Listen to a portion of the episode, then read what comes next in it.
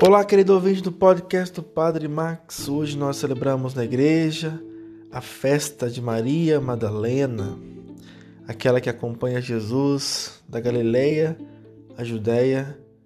Possivelmente é ela a mulher que os evangelhos relatam ter tido um tempo de ser exorcizada dos sete demônios. Ela faz experiência com Cristo e ela tem um amor tão grande por Jesus que ele ultrapassa os limites da morte.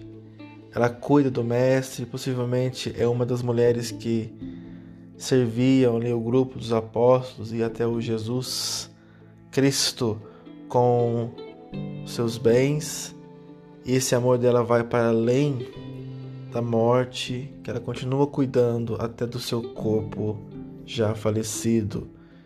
E é, né, e é nesse cuidado, nesse carinho, que ela vai fazer a experiência de ser a primeira a ter o contato com o ressuscitado e também a primeira a anunciar a ressurreição, a alegria que Jesus já anunciava, já profetizava no tempo que estava com seus discípulos.